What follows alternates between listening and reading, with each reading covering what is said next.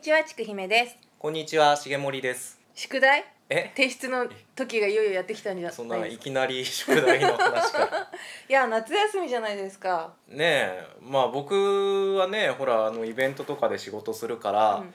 本来であればですよ、はい。夏休みが一番忙しい時期だったんですよ。ああそうらしいですよね。5年ぐらい前までは。ところがね、この何年かあんまりね、夏休みイベントにね、あのお金が払われなくなってきてんですよ。えしょっぱなから苦い話ですか？あれですよね。あの遊園地とかでパフォーマンスとかするから夏休みとか冬休みとか？そうそうそうそう、ね。だから夏休みはあの8月っていうのは夏休み期間なんで、平日でもそういうイベントのね、あ仕事がどんどんあの昔はあったんですよ、でも最近はうん。だんだんね、うん。なんかそういうところに対して投げ銭方式でやってくれませんかみたいな問い合わせはいっぱいあるんですけどあのイベントでギャラが出るっていう仕事はなかなかね厳しくなってきてるんですね。説明すると重森さんはパフォーマンスをしながら歩いたりするから投げ銭って言ってそこのね止まった地点で箱を置いておひねりを投げてもらうっていう形とちょっと違うんですよね。だしまあまあ僕の形式がうんぬんっていうよりもなんかそういうところにあんまりねお金をかけない自で。力で稼いでくださいってことでしょだからあれですよ今ね話題のオリンピックのただボラ問題と一緒ですよお金は実際動いてんのにそういうところにね、うん。あんまり払わないっていうね、うん。はあ、困ったもんだってね。ね、私でも重森さん見ましたよ夏休み中に一回、夏休み中？うん、七夕浅草の。あーあまあ夏休み前ですよね。まあ七夕7月の最第1週かな？なんかい,、いましたよね。私毎年行ってるんですけど、ねえ。銀色の人いたと思って。いやもうあの日がたまんないぐらい暑い日でね。7月の9日かなんかかな？そうそうそう。確か。うん。まあ僕まあスーツを着てパフォーマンスやってるんですけど、あんな37度ぐらいの中でうん。スーツ着てパフォーマンスなんかするもんじゃないですね、だって遠くからもなんか頭の銀色のが なんかハゲてて肌色が見えてるのがすっごい分かりましたもん。私はなんか友達と二人で酒飲みながら働いてんなと思いながらこっち完全にお祭り楽しみに行ってましたから。ねもう汗ドロドロですよ、うん。本当に。ちょっと熱中症気味になりましたからね終わってから。ねでも肉の串食べながら現れましたよね。あ終わってから、終わってからね。うえまあそんな夏休みですよ僕は。はい。ちくひめさんはどうなんですか夏休みは？ずっと仕事してましたね、うん。でこれのほら1個前の収録もはい。仕事してんのにね。ね今も状況大して変わってなくて、うん。仕事してるのに一回夏休みに遊びに行っちゃったもんだから、はい。そこの部分を悟られたくなくて、うん。編集の人にはい。安定のはいツイッターに鍵をかけるっていう。原稿が終わる前に鍵を外さないっていうはい。状態ですよ、うん。うん、ねえそんな合間を縫っての収録ですけども。そうですよ。ねえ僕に暇だからって言ってなんか宿題を課してましたけど、うん。実はそんな暇でもなかったりするんですけど。でもなんか重森さん、んちょっとよくわかんないんだけど変なお店とかにすごい出入りしててなんかもう本当にこれまとめないと時間ないんですよとか言ってて「ああじゃあえ今日はすごいまとめてたんですか?」って言ったらなんか一回仕事が終わって帰ってきてまとめてもう一回夜出かけてとかなんで出かけちゃうのかなと思ってちょっととっても私の口から言えないような店に出かけて 帰ってきてなんかまた忙しいとか言ってるけど行かなきゃいいじゃんみたいな普通そういう忙しい時とかだったらご飯とか自分ね地元とかで食べるのになんで今そこ行ったみたいな まあねあの人間の好奇心には歯止めが効かないと言いますかね、そういうなんかねうん、SM とかそういうのばっかり。SM っていうか SM 僕は SM やってるわけじゃないですから。エロい店ばっかり行ってますよね。エロい店っていうとなんか風俗通ってるような言い方です違うエロい人ばっかり集まる店？エロい人の交流が行われるサロンみたいなとこばっかり行ってますよね。なんかそれはまた誤解を与えるんでなんか、そうですね例えて言うなら、ううん。ん例えがあるの？それって。例えじゃないな。うん。快楽を追求してる人たちの てか変わんない勉強じゃん。会。変わんないじゃん。エロい人が集まるとこでしょ いやいやなんかもうあのもう武術の研究会みたいなもんですよ。うん。ある意味。そんつうの。何になりたいんですか？さあなんか面白そうから連れてくださいよって言ったらうん「絶対めさんは楽しめないと思うからい行かなくていいです」みたいに言われましたよね。なんか。まあね、いろんな世界があるもんですよ。知らなくて結構です。うん。うん。そう。そう知らなくていい世界といえば、うん。裏稼業ですよ。そう。そうですよ。ね。綺麗にまとまったじゃないですか、ね。だから僕に課されてた宿題っていうのが、うん。そのね裏家業の男に関するレポートですよ。そうですよ、ね。前回途中でほっぽり出して逃げた。ほっぽり出したわけじゃなくて ちょっとあまりにもね、うん。あのその方は歴史がありすぎるんでね、ざっとやろうにもねあのやっぱりちょっとこう熱が入ると長くなっちゃうんでね。あれですよね。だから今後ね2回分ずつくらいにも小分けにまとめてずっと続けていこうかな。ずっとや続けるつもりもないんですけど、うん。とりあえずまあえっと今回ともう一回ぐらいになっちゃうかな。まあまああのとりあえず僕が興味のあのこの方に対して、うん。興味のある段階っていうのが、あのある時点までありますんで、うん。そこまでは続けるつもりでいますけど、あの最後まで続けようかどうかはちょっと分かんないですね。うん。なんでちょっと伏せてるんですか？ん？こ この方ってなってる あこの方っていうのはね、はい。あの皆さんお待ちかねの中村モンドでございます、はい。の中村モンドですけど、はい。なんかねやって落ち着かないんですよね。重森さんがラジオだと標準語で喋るからすっごい落ち着かない。いや別にあのラジオだから標準語っていうわけでもないんですけど構えてる構えてるっていうかだからなんかその時のリラックス状態じゃないですかね、じゃああれですよ。いつもエロい店に行ってる時みたいにリラックスして頑張ってください。いやそんな時はそれこそもう標準語ガチガチですよ。そうなんだ。うんどこうなあまあいいや もういいいいよ。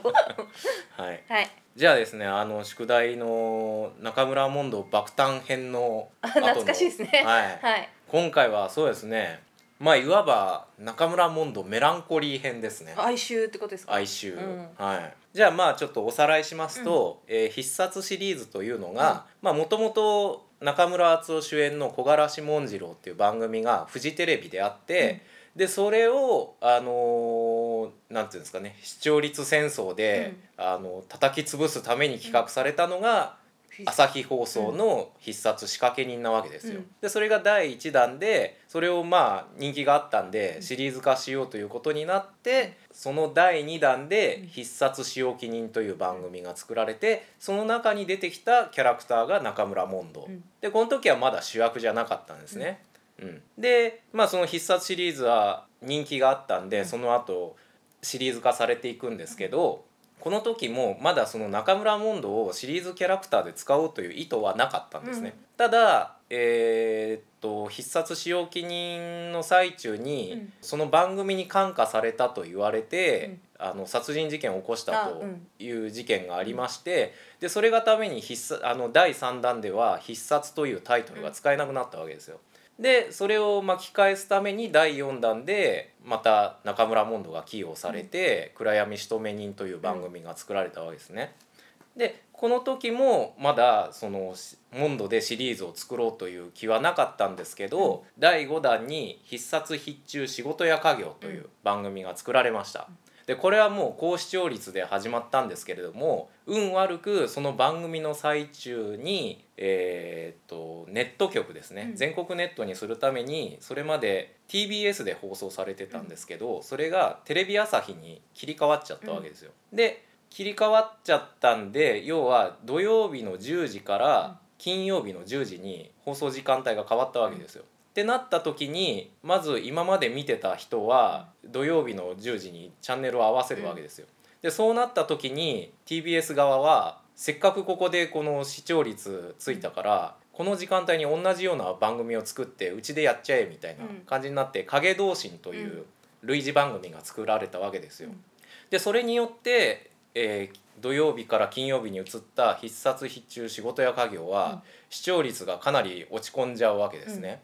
で内容的には良かったんですけどその視聴率が落ちちゃったがために次の第6弾でじゃあ今まで人気のある中村モンドをもう名実ともに主人公にしてここで一発巻き返しを図ろうという意図のもとに企画された番組なんですね。はい。でそれがえー第6弾「必殺仕置きや家業」といううん。番組です。うん。これ前回までのおさらいですか？大体この辺までちょろっと言いました、でえー、と要はですね必殺しか第1弾の必殺仕掛け人が木枯らし紋次郎を仕掛けるために企画されたように、必殺仕置きや家業は、まあ、それだけでもないんですけどその今までやってた放送枠で火事場泥棒のように始まった影同心を うん。やるために火事場泥棒。そう企画されたわけですよ。でまずこれでねあの中村モンドが、うん。えー北町奉行所からうん。南町奉行所にうんうん。配置換えになるんですね。でこれなんかよくこう巷でねファンの間で、これはなんかその前作の、モンドシリーズの前作の「暗闇仕留め人」が幕末の話だったんで、なんかそれの矛盾を解消するために時代がちょっと戻っちゃうんで、うん。それであのその設定を変えたんじゃないかとか、あとその TBS からテレビ朝日にネット局が変わったことを表して、なんかその配置換えが起こったんじゃないかみたいな話がこう流れてるんですけど、僕これをちょっとまとめててふと気づいたんですけど、うんひょっとして「影同心」っていう番組は奉行所はどこなんだろうと思ってちょっとね、ネットで調べたんですよ。うんうん。そしたらこれ南町同心の設定なんですねうん。影同心が。っていうことはこのねうん。影同心を叩き潰すためにわざわざモンドをうん。北町奉行所から南町奉行所っていう設定に変えて、もうこれを完膚なきまでに もう当てつけのよううに叩き潰そうという意図があったんではないかと。あーよくわかりますそういう心理、そう、うん。で要は、えっと金曜日の10時からうん。南町同心の中村モンドがうん。活躍して、うん。でその次の日に土曜日の夜10時に合わすと、うん。また同じ南町同心の影同心たちが活躍してるわけですよ。うん。どっちの方が面白いとあなたは思いますか？っていうね 多分そういうあれもあったと思うんです。でこれでまあその名実ともに中村モンド藤田誠が主役化されるわけですけども、はそう今回ね藤田誠の自伝もうんこう取り寄せて読んでみたんですよお。疲れ様です、うんでまああんまりそんなに大々的には書いてなかったんですけども、この頃から藤田誠自身が役者としての自信がつき始めるうん。って書いてあったんですね、要はやっぱりそのテナモンやサンドガサで出てきて、うんうん。コメディアンっていうくくりではい。売れてたわけですよ。で塩木人に呼ばれた時もすごくこう周りから反対されてたんですけど、塩木人し仕留め人と2つレギュラーで出てたわけですけども、この頃は実はあの映画バタ出身の監督たちからうん。結構ボロクソに言われてたらしいんですね。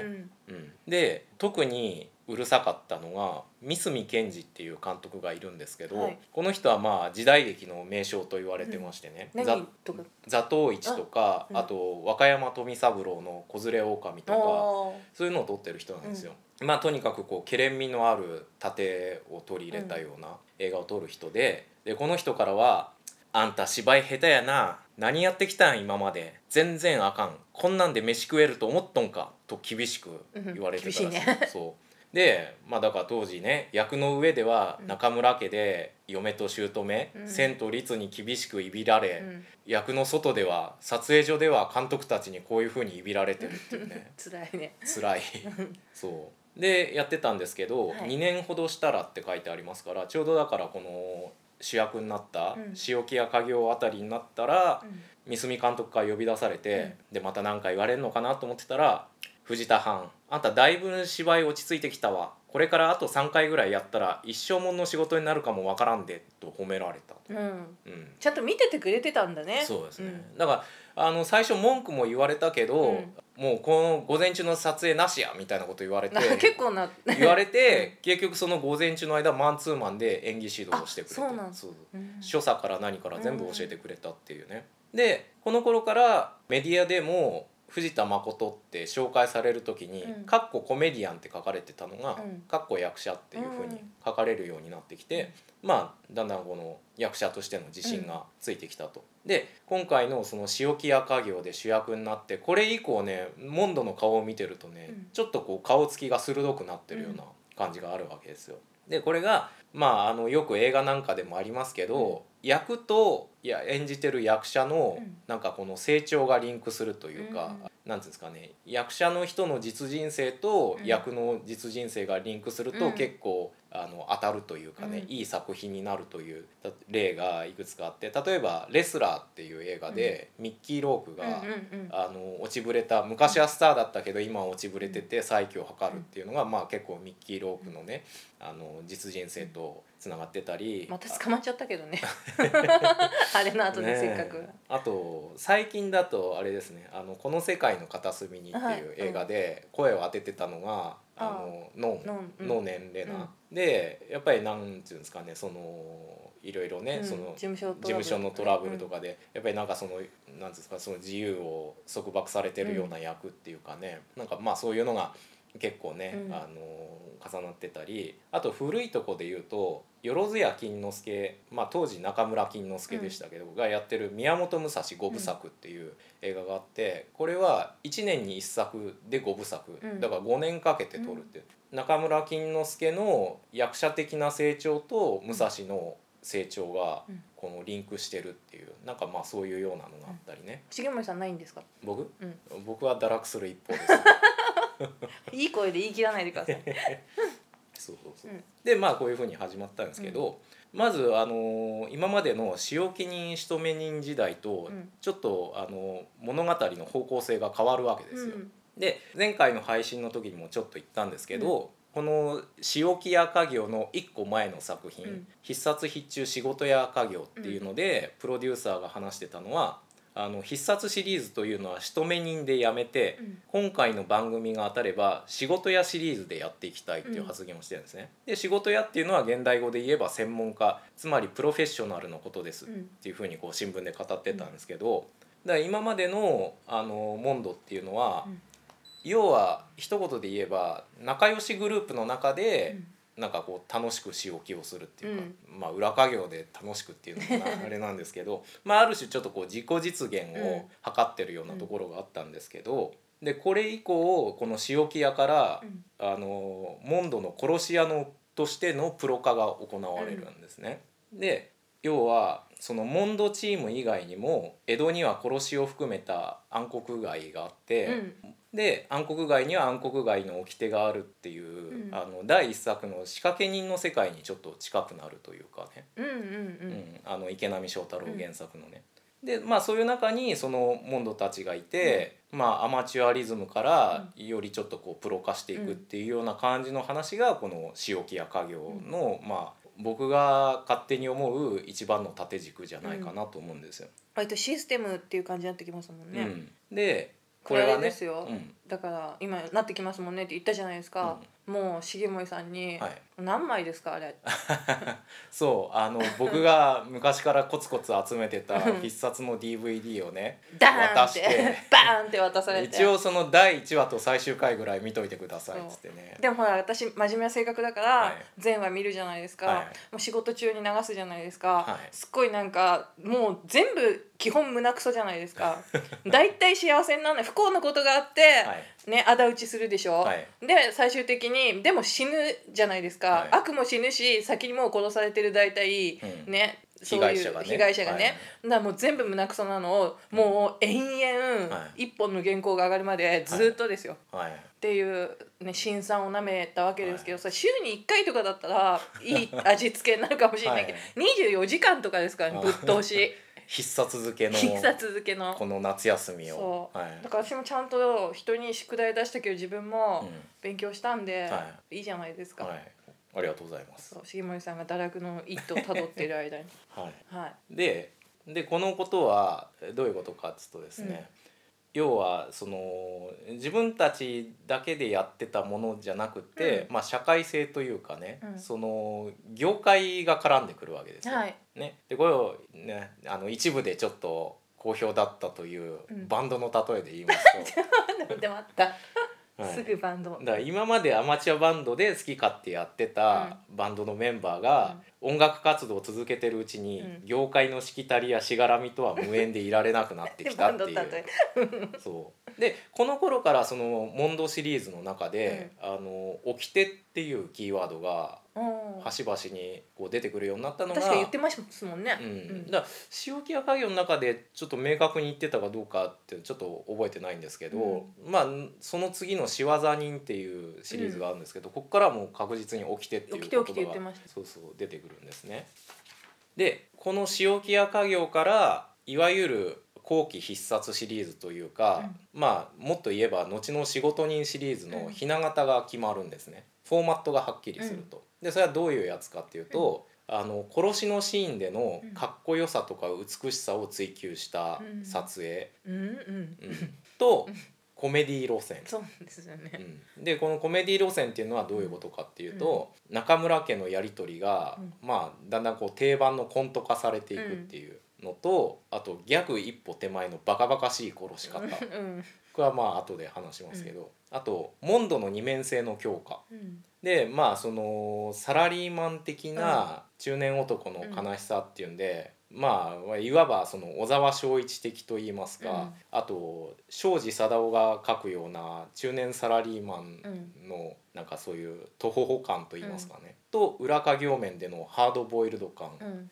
のギャップの強化ですね。でとにかくこの塩木屋家業っていうのはモンドが一番なんかこうハードボイルドになろうとして頑張ってるモンドっていう、そういう姿なんですね。で、えー、とそれがどういうふうに描かれていくかっていうと、まずこの塩木屋で絶対に外せないのが沖雅也が演じる一松というキャラクターがいるんですけど、で沖雅也っていうのは第2作の「塩木人」で「棺桶の城」っていう、まあ、熱血感というか直情的なね、キャラクターを演じてたんですけど、この塩木屋ではもうガラッとイメージを変えて、まあなんていうんですかね短美的な無口な殺し屋を描いてるんですね。であのどういうキャラクターかっていうと竹細工職人で、でこう鋭く尖らせた竹串で相手の円髄をブスッと刺すんですね、でこの時のなんか刺した時の音がちょっとえぐいんです。よグジュグジュグジュグジュグジュみたいなそうでパキンと折ってなんかその竹串の先を円髄に差し込んだりとかね、痛い痛い痛いねそうそうそうでまあこの水も滴るようないい男っていうね、設定？そうまさにそんな感じなんですけど、これ後の三味線の有事とか、うん。組紐屋の龍っていうキャラクターが仕事になって出てくるんですけど、まあこういうキャラクターのひな形になるわけですよ。なんかだってね修道のお誘いとかされてましたもん。ああそういう中尾明にねうんなんかやらないかそうやらないかって言われてましたよね誘われて。て 最終的にもそれ利用して殺してましたけどね。抱きつきながら抱きつきながら。円髄をブスみたいな。そう。で、えー役の設定として、うん。子供の頃から殺し屋集団に育てられたうん感情の起伏が乏しいプロの殺し屋として描かれてる、うんでこれってまあうがった見方かもしれないですけど、あのそのフランス映画とかで、アラン・ドロンが演じてたような殺し屋のイメージがあるんじゃないかなっうん。て思うんですけど。アランドロンの真似してくださいよ。え？アラン・ドロン？アランドロン。はいアランドロン。ダーバン。ななんかそんなんやってる。違うなんかってほら太陽がいっぱいの真似する。太陽がいっぱいの真似って。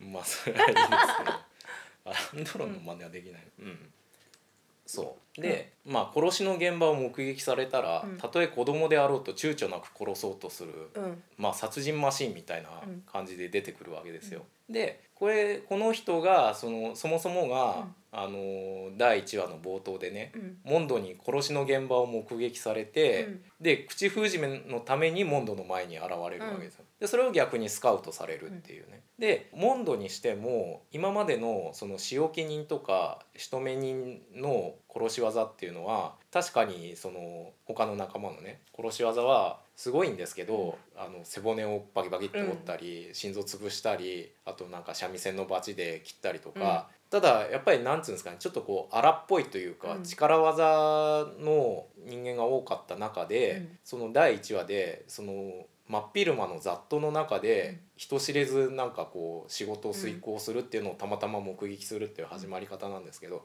これ今までに周りにいなかった、もう本当にそのプロフェッショナルとしての仕事を見せつけられるっていうね、そういうシーンがあってやっぱりこのモンドにとってはこのアマチュアからプロフェッショナルに入っていくって中で、うん。この一松っていうキャラクターは重要なうん。キャラクターなんですね。うんそう。で必殺シリーズのコンセプトが「晴らせぬ恨みを晴らし許せぬ人出なしを消す」っていうのにあるんですけど、うん。この一松っていうキャラクターは、モンドたちと組む前はあの金のためにそういうなんか恨みを晴らすんじゃなくって、もう仕事だからっていうんで下道仕事もしてきたような節があるわけですよ。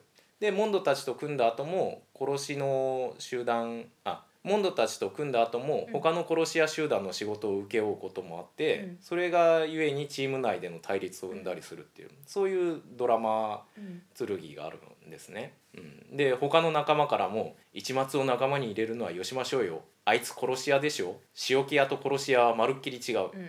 仲間として通じ合う心を持ってね」と誰だっけ？あの人言ってました。あのーあの人。捨て蔵っていうのは、渡辺篤です、建物探訪の。ね、そう。あの人から陰口叩かれるわけです旦那あんなのはあんなのは仲間にできねえみたいなね、う。ん。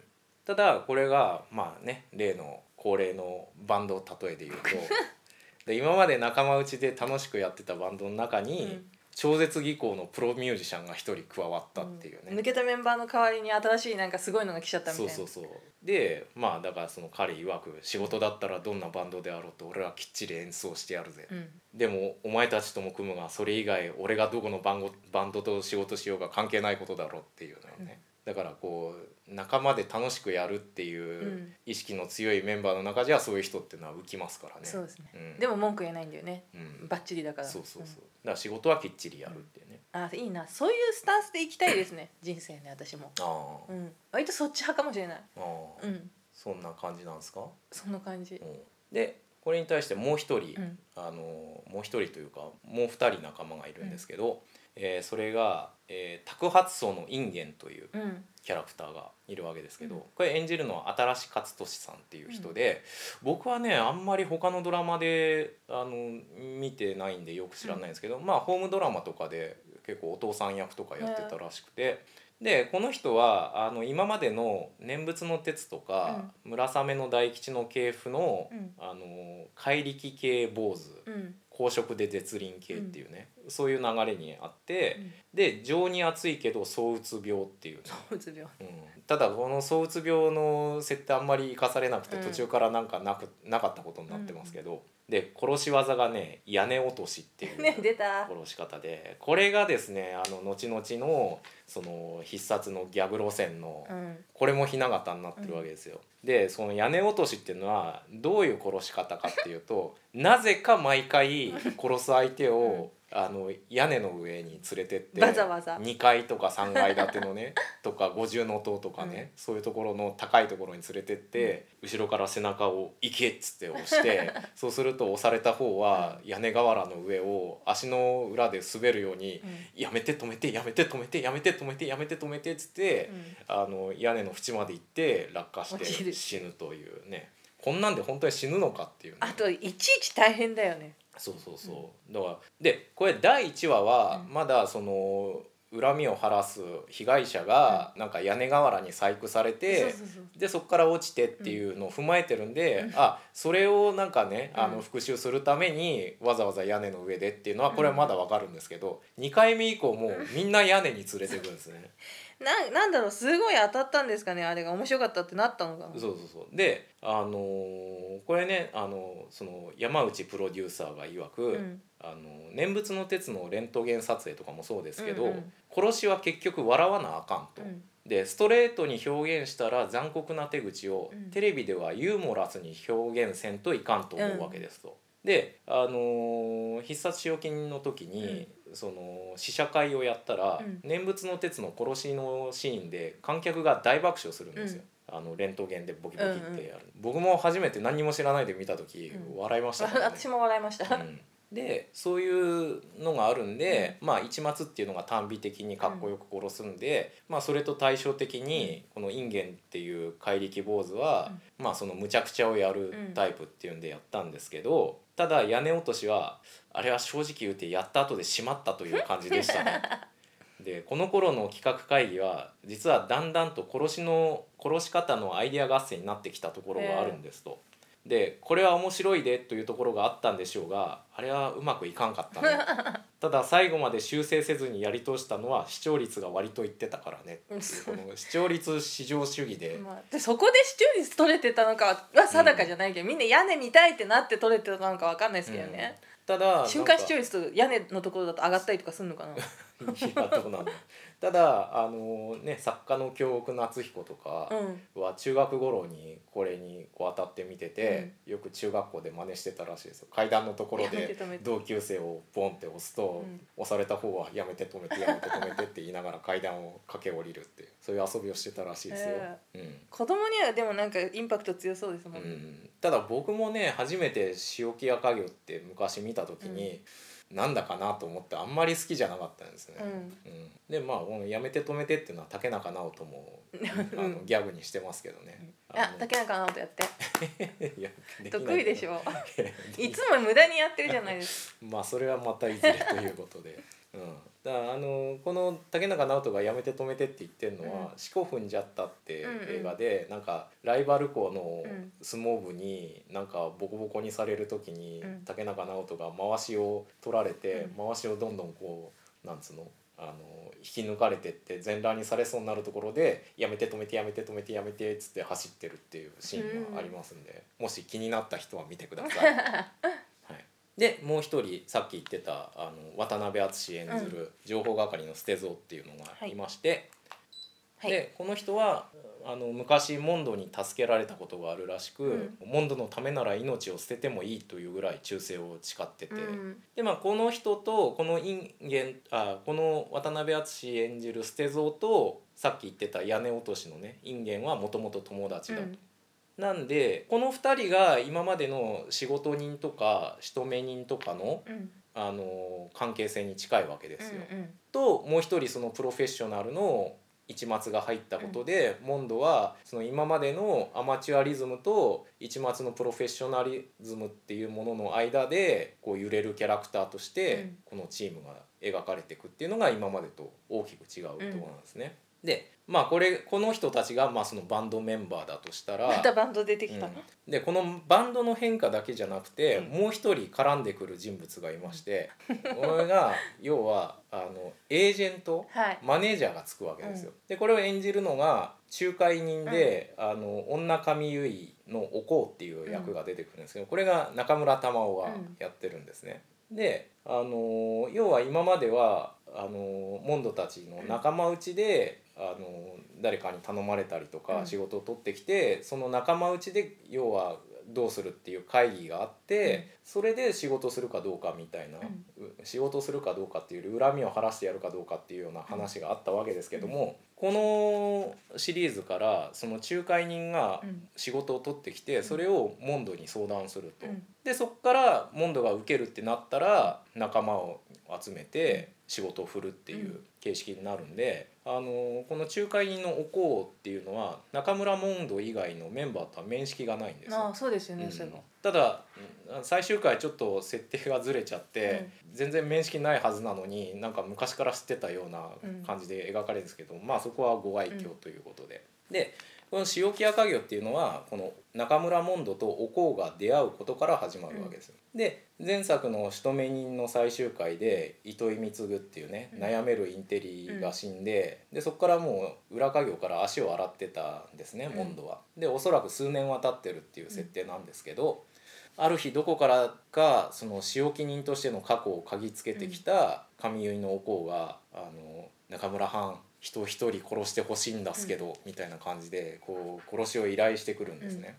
でもモンドはこれをかたくなに、うんあの拒否するわけですよ。まあそれはそうですよね。あのいきなりなんかよくわかんない人間からそんな殺しをやってくれなんて言われたら、やっぱ最初警戒しますからね。なんかあれなんでしょう？あのちくひめさんもなんかポッドキャストとかやってると、うん。なんか時々なんかそんな依頼が来たりするんでしょ？ああ依頼っていうか、うん。ポッドキャストじゃない媒体で配信しませんかみたいなやつは期待しますけど、うん。うん。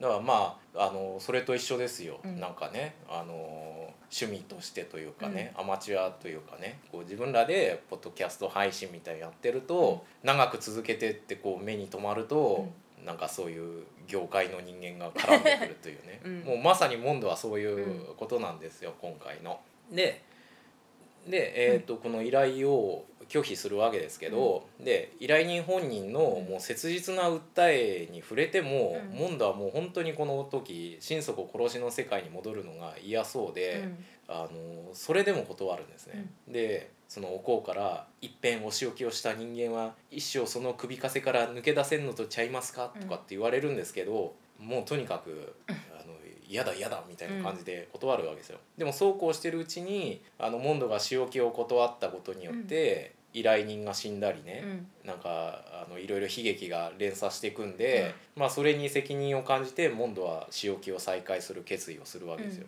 でその間にまあそのさっき言ったようなね新たなバンドメンバーを集めて、まあやろうかみたいな感じになってまたそのおこうと再開するわけですよ。でここがその今までの仕置き人とかとち一番違う発言が出てくるんですけどで会ってから「金をもらおうか約束は4両だったな。ほんなら死んだこの人たちの恨みを晴らしてくれるんだすな」おこうは仕置きを引き受けてくれたことに喜んで、でこれは死んだお糸ちゃんの書き置き出す。呼んであげとくれやす。ってこう手紙を出すわけですよ、そしたらモンドはここでペッと唾を吐き捨てて、理由はいい金だけでいいんだって言い放つんですね。で今までのこの仕置き人とか仕留め人っていうのは、むしろこの理由こそが大事だったんですね。だけどもなんかその仕留め人の最終回っていうのは、その殺す相手に、えー、とあじゃあ仕留め人の最終回っていうのは、殺しに理由を持ち込んだことによって糸井貢っていうキャラクターは、うん。あの返り討ちにあったわけですよ、つまりその疑問を持っちゃって、だから俺たちは何をしたかって言ってるんだ。少しでも世の中良くなったか俺たちにやられたやつらにだって妻や子がいたかもしれないし好きなやつがあったかもしれないんだうん。っていう疑問を持っちゃったんで、あの殺す直前になってなんかその今俺を殺したら日本の開国は遅れるぞうん。みたいなこと言われて躊躇したんで帰るうちだったんで。でそういうのがあるからもうやっぱりその殺しっていう世界にうん。その理由とか情を持ち込まないっていう決意がねこの時のセリフに現れてるわけですよ。うん。うん。で、うん。だからこのシリーズが、うん。あの一番最初にそのモンドがハードボイルド化しようと頑張ってるシリーズっていうのがあったんですけど、ここでねテーマ曲もできるわけですよ。ほサントラでは「モンド」っていうタイトルがついたんですうけど、うん。あので仕事人しか知らない人からすると、うん。中村モンドのテーマ曲っていうのは、うん。なんかスローバラードで、うん。なんか最後に中村モンドの殺しのシーンになんか物悲しいメロディーが流れるっていうイメージなんですけど、うん。この頃は本当になんかこうハードな感じの曲で、えっ、とね「ダルルルンダルルルンダルルルルルルルンドゥンダルルルンダルルルンダルルルルルルルンドゥンっていうようなねこれやめにましょうかうんそれ覚えてる気が見たもんうんまあなんかことあるごとになんかこう非常なね、あの怖いモンドうんかかる曲があるんですけど、うんであとそのやっぱりそう非常になろうと頑張ってるから、やたらとねあの暴力的なんですよ今回のモンドっていうのは。でそのさっき言ってたあの渡辺篤うん。演ずる捨蔵っていうのは、もう体温ある旦那のためならたとえ命を捨てても惜しくないと思ってるとかって言ってるんですよ、もう忠実な部下として動いてるんですけど、そういうね忠実な部下を断るごとに殴りつけるんうんですね、もうパワハラ上等ですよ、でなんかその一番最初にね、うん。そのこの捨蔵を仲間に入れてやろうとした時に、こいつが勝手に自分の友達のインゲンを仲間に入れてくれたらどうですかね、うん。みたいな推薦するんですね。で喋ったのかっつって捨蔵が「えへえ」みたいなこと言うと、なんか勝手なことしやがってみたいなことすごいボコボコにする。もうもう切れるっていう。うん。あとまあ他のねあの話の中でも、あの被害者だったりあとなんかその情報を得るためにやたらとこう殴りつけて情報を得るっていうね、なんかもう後々の仕事人からはもうちょっとわ見られないようなね、そんな一面があるわけですよ。あとねお香に対するセクハラもよくやるんですよ。あやってましたね。うん、だからなんかねその非常になろうとしてうん。ストレス溜まってんじゃねえの？みたいな、うん。ちょっとそんな感じもあるんですね。おこうもまた煽るからね。ああね。家家庭がうまくいってないんでしょみたいな。ああそうそうそう。ね中村玉はこの頃多分30代半ばぐらいなんですけどね、京都弁でねうん。喋、っていい感じですね。いい感じ。うん。なぜかでもねうん。江戸なんだけど京都弁っていうああまあまあね髪型まあから流れてきた人とかいますからね、でまあこのお香っていうのはあの金にうるさい銭ゲバババアみたいな、うん。ババアっていうには若まあいんですけど、わかお女。うんなんですけどこれがだんだん最終回に向けてねあのちょっとモンドといい感じになってくるんですね。で最終回ではなんかねあのモンドのね、うん嫁の率を見て、もうあんたの嫁はんは聞きしに勝る鬼嫁ですなみたいなこと言って、あんな嫁はんとっとと縁切ってクソババと一緒に追い出したなれとかって言っちゃうんですね。でもね婿養子だからそんなのは出れないって言うと、うん。そんなんええですがなわてが面倒見てあげますがなみたいなことを言うと、なんかモンドもえみたいな感じになってね神結の亭主か母悪かねえなみたいなね、うん、そうでしやろう。その代わり月々のお金はちゃんと入れてもらいますぜみたいな、うん。ねなんかでもちょっとこういい感じのね、うん。空気が流れたりするわけですけど、うん、でまあまあそんな感じでこう話が進んでって、まあ最初のうちはね結構あのチーム内でその一松と、あのインゲン捨て蔵というね、そういう対立なんかもあったりするんですけどまあだんだんちょっとこうチームがこなれていくわけですよ。なんですけど最終回っていうのはあの他の殺し屋組織とのうん。圧力でチームが崩壊するっていうね、でさっきも言ったようにあの一松っていうのは別の殺し屋組織の仕事も請け負ってるんで、なんかそういうところでのこのしがらみとかがあるわけですよ。である日一松が何者かに殺しの現場を目撃されて、で殺した相手っていうのがかつて一松が仕事を請け負った別の殺し屋組織の息子で、うん。そのため一松はその殺殺しそのため一松はその殺し屋組織から命を狙われる。って、でこれって結構第1話のやり直しというかうん。あのそのも第1話はそれをその一松の殺しを目撃したのはモンドなんですけど、最終話はその別の殺し屋組織っていうところで、でそこがこうよく目撃されれてますよね。だから意外と なんかあれなんじゃあでこれに関して誰かなんかネットかなんかで誰が書いてたんですけど、一松っていうのはもう躊躇なく目撃者を殺せる人間だからあんまりその見られるっていうことに対して構えないんだ。あのじゃないかっていうん。だけど、殺し屋としてはそれ致命的です。ダメだよね。うんでそれで見られたっていうことでうん。こう相談したりするんですけど、まあこの辺がやっぱそのハードボイルド時期のモンドなんで、あのまあ、一末にこの身を隠すように言うんですけど、その後にインゲンに対して「しばらくの間一末から目離すな。何かやべえことがあったら守ってやってくれ。ただしだ。俺たちを売るような素振りを見せたら構わねえから殺せ」ってうん。ね。これはもう仕事人時代じゃもうこんなセリフ言わないですよ。もうなあなあになってますからね、まあとにかく厳しいモンドがこの時期にはいるわけですよ。で一末は一末でその殺し屋組織から元締めと仲間の名前をばらせば命は保証してやると取引を求められるんですね。で一末は一末でやっぱちょっとプロフェッショナルなんで、人殺しは俺の商売だ誰を殺そうと仕方のねえこっちゃないかってこう突っぱねるんですけど、うん。ただやっぱりその自分も命は惜しいんで、考えとくみたいなことで答えを保留するわけですよ。でそうこうしてるうちに殺し屋組織はあのその息子殺しを頼んだうん。頼み人の方を突き止めて、でそこから仲介人のお香を,、うん。を割り出すわけです。うん。でお香が捕らえられて口を割るように拷問をかけられて、でその拷問されてる最中にあの他のメンバーがどうしようかみたいな話をしてると、一末は場合によってはお香の口を封じるんだな。俺の口だって封じるつもりでいるんだ。そうだろ八丁堀。うん。結構これもねハードな発言をするわけです、だからあのーねモンドはモンドでなんか厳しいことを言ってるけど、逆に一末に対してそう言われたら、うん。ちょっとグーの音も出ないわけですよ、で、うん。まあいいとこ疲れてるよね。そうそうそう、でモンドはまたそのねお香に対してちょっとその男女の感情を持ち始めてるから、あのそれにねもう即答できないわけですよ、でまあなんやかんやこの葛藤があるわけですけど、であのお香を救出するために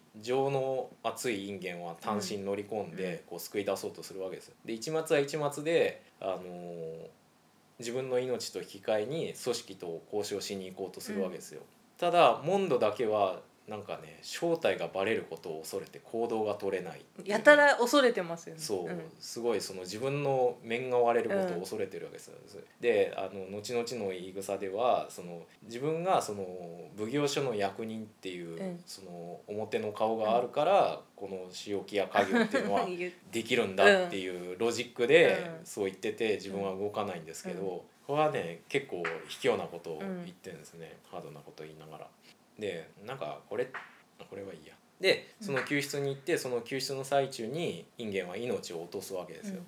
で今までそのインゲンをバカにしてた節のある市松も見事な死に様だったよっていうなんかこう認めるような発言をしたりね、だんだんその市松っていうのはそれまでこう冷酷なキャラクターだったんですけど、だんだんその心を開いてくるっていうかね、仲間に対して思いやりの出るあのこの発言をするんですけどこの最終回においてモンドっていうのはもうとにかく自己保身うんの塊みたいな感じでねで救出されたもののお子をもう拷問の果てに命を落とすわけですよ。でその今和の際になんかちょっとこうモンドに対する愛の言葉みたいなのうんもささやくわけですよ。中村藩しっかり抱いておくんなはれみたいなのとかあと中村藩この家業をやめたら飽きまへんでいつまでも続けとくなはれやっていうね。もう後のモンドシリーズを知った人間から見るともうこれが呪いの言葉になってる っていうね。まさに、う。ん、で普通のね作劇だったら、こんなねあのちょっと惚れたお互い付き合ってるような感じのね女性から、そんな言葉を言われたら、じゃあ敵を討とうかっていうことで、それまでこううじうじしてた人間がうん。立ち上がって、クライマックスに向けて活躍するっていうのが普通じゃないですか。だけどこの後に及んでもモンドはなんかもう正体がバレることを恐れて動けないわけですよ。うん、だからこれがもう本当に仕置き人時代とはえらい違いっていうかね、でなんかその俺の正体が割れたらこの鍵は成り立たないっていう言い訳を言って、で面が割れていないのは俺だけだ。しばらくは下手に動けないぜって言うと今度は市松が「八丁堀それじゃ死んでいったお香やインゲンはどうなる。みんなてめえの面さらけ出して死んでったんだ」ってね、で今までなんかもうその仲間なんかどうなろうがみたいな人間の方が逆にもう熱くなってきて、なんかそれをこう諌めてたモンドがどんどんこうねっていうでこれってねなんかあの劇場版の「エヴァンゲリオン」のなんか最後の方で、なんかその。ね、アスカってキャラクターがいましたけど、あれがこう出てってこう戦ってんのに、うん。シンジ君はいつまでたっても僕なんか何もできないんだっつって動けないみたいなちょっとそれに近いうん。感じですね。であそうさっき言い忘れたんですけど、うその市松っていうキャラクターも感情に乏しいボソボソ喋るようなうん。感じなんでこれはもう綾波レイみたいな感じなんですよ。そうなんか作り上げられたあれだしね。でそのインゲンとか捨てぞっていううん。なんか情に熱いキャラクターが、まあねそのアスカみたいな感じで、なんか事あるごとに「あんたバカ」みたいな感じで喧嘩してるわけですよ。うん。だからなんかねあの塩木屋の最終回は「エヴァンゲリオン」最終回的な。うん、みたいなね。なんかこじつけですけどね、あんまこんな例いらなかったかな。なんかでもあるんじゃんそのそういうパターンっていうかさ。うん。うん。ただやっぱりねあのこれでまだ動けなくて、うん。ずっと悩んでるんですよ、うん。モンドが。でそうこうしてるうちにまああの殺し屋の元締めは、まあなんやかんやでモンドが殺すんですけど、うん。殺して終わりじゃないんですね、うん。今回の話。で殺しこの元締めは殺したものの密告によってこの一松が番屋に捕らえられるんですね。ででもその自分のこの正体がバレることを恐れて、あの慎重な行動をとってるモンドにとっては、あの一松を逃がすことが不可能なんですね。うん。今までなんかそのまあ同心という立場を利用して、なんやかんやでこう便宜を図ってたりしたんですけどさすがになんか今回はそのそういう自分のまあその下っ端の役人の権限ではどうしようもならない状況に、あの陥ってるんで、どうしようかみたいな感じになってるわけですよ。でここでねやっぱりそのハードボイルドモンドの真骨頂っていうのが牢の中で一松あの牢屋を挟んで一松と対峙するんですけど、うん。その時に一松の武器をそっと渡してうん。自決をそそのかすんですね。うん。あそそのかすね自決を促すんですね。あれでも本当に促してんの？もう今回僕は見て結構そう思いましたね。でこれはどういう意味だっつって「うん。俺に死ねっていうのか」っつって「ううんん」っつってうなずくんですけどでてめえの首がそんなに怖えのかそれがお前の本音だろなんだかんだ言いながら結局てめえを一番大事にしてるのはおめえじゃねえか俺が口終わったらおめえも一緒に地獄に落ちるうん。っていうねそういうやり取りがうん。もうすごい息が詰まるようなこうカットバックで見せるんですけどだから諸説ありますけど、うん。僕今回見直してこの時本当に途中までモンドはそう思ってたんじゃないかって思うわけですよ。だからだからこのシリーズ通してモンドは非常になろうとして、あのー非常に徹しようん？非常に徹しようとしてうん。行動してるうちに、なんか最終的にその言ってることっていうのは自分勝手というか、うん。卑怯者っていう風なね、のとあとまあそのプロとしてやってた一末っていう人間がだんだんその人間性を取り戻していくような、なんかあとそんだけの仕打ちをされてもまだ口を割らないプロの、うんに徹してるっていうその一末の潔さの対比っていうのが、まあこの最終回は素晴らしいなっていう。でまあそれをそういうことを言われたりしてまあとにかくずっと無様に葛藤し続けるモンドっていうのが描かれるわけですよ。でこの無様に葛藤し続けるっていうのはその前の「必殺必中仕事や家業」っていうのの最終回でこれはあの尾形健がやってたんですけど、あの最後尾形健っていうのは死なないで、あの自らこうお尋ね者面を、ま、割って、お尋ね者になることで仲間を助けるっていうふうので、逃亡生活に入るっていうので、最終あのラストなんですけど、でそのためにあの奥さん中尾美恵なんですけど、その家族も捨てて、あの自分の仕事も捨てて逃亡生活に入るっていうのがあってでその時のラストのセリフが「あの俺たちは無様に生き残ってしまったんだからなんかもう無様に生き続けるしかないんですよ」みたいな、うん。決して死んじゃいけませんよ」みたいなことを言い残して、うん。こう旅立つっていうってなんかそういうのを踏まえてんじゃないかなと思う。うん。でもモンドっていうのはまあね人気キャラクターなんで、うん。この後も連投しなきゃいけないんで、なんかちょっとそういう葛藤というところでそういうのを持たされてんじゃないかなみたいなのは勝手な僕のね妄想ですけど、うん。いいように解釈してあげるとそんな感じ。そうそうそう。中尾美恵結構出てますよねシリーズ。ああこの後のねね。シリーズで出てくるんですけどまあそれはまた別の話として、なんでなの？さあ。人気があったのかな？当たりなんてハマるのかな？女の人だけどそんなになよっちくないから。さあそれがどうなのかね、そうなんか事務所の力なのかも。ない。ねそれはちょっと分かんないですけど、で結局散々まげ迷った挙句、うん。えー、と一松が小伝馬町の牢屋敷に護送される中、モンドは自分がわざと失態を演じることで、うん。一松の逃亡に成功させると。でその結果奉行所はクビにはならなかったものの、原稿の上、えー奉行所の中で最下定あ奉行所の中で最底辺の役割である牢屋見回りにうん。格下げされるっていうラストを迎えるんですね、だからモンドは最終的に自分の保身と一末の命を天秤にかけて、で定町回り同心っていうのはモンドにとって結構なアイデンティティだったんですけど、それを捨てることによってギリギリのところで仲間を取るっていう選択をするわけですけど、結局やっぱりその非常になりきれなかったモンドっていうところで、このねあの塩木屋家業という物語が幕を閉じるわけですけども。そこでちょっとなんかイラってしながら見てた人も留飲下がりますよね。あううん、牢屋見回り。そうそうそう見回りになったんだ。まあじゃあいいかってななる、であのこの逃がす際に、モンドはこの握り飯をね、うんうん。一末にそっと渡すんですけど、それを旅の空で食べた一末がこうおにぎりをガブッと噛んだら、中に小判が挟んであって、それを見てすごい嬉しそうにニコって笑うんですけど。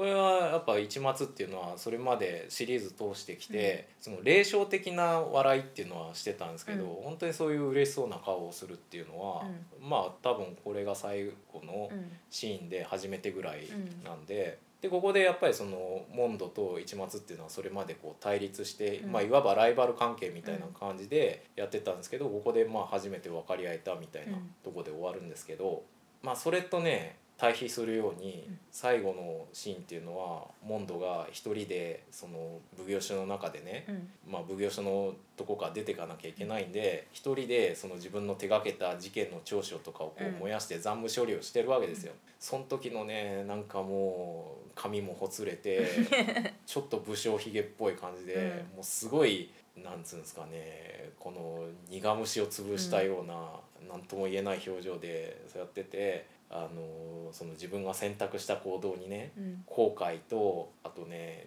満足感がないまぜになったようなうん。ちょっとした笑顔をこう途中で漏らすんですけど、まあそのねあの表情っていうのがね、藤田誠は素晴らしいなと思ってうん。見てましたけどね。でそれで、えーラストっていう風になるんですけども、はい。ただこれでねあのその影同心を仕掛けるために、うん。視聴率的に勝つために作られたこのモンドシリーズ、うん。このままでは終わらせないぞっていうんで、あのモンドは続投されるんですね。うんうん。でこのあとそのまま次の週から始まるのが、えーシリーズ第7弾。モンドシリーズでいうと第4弾、うん。必殺仕業人っていうのがあって、この牢屋見回りに格下げされるっていうのはその次のシリーズにつなげるためのうん。設定でもあるわけですね。うん仕業に面白かった。うん。っていうふうにつながっていくんですけど、ちょっとここで一旦うん。休憩を。はい。はい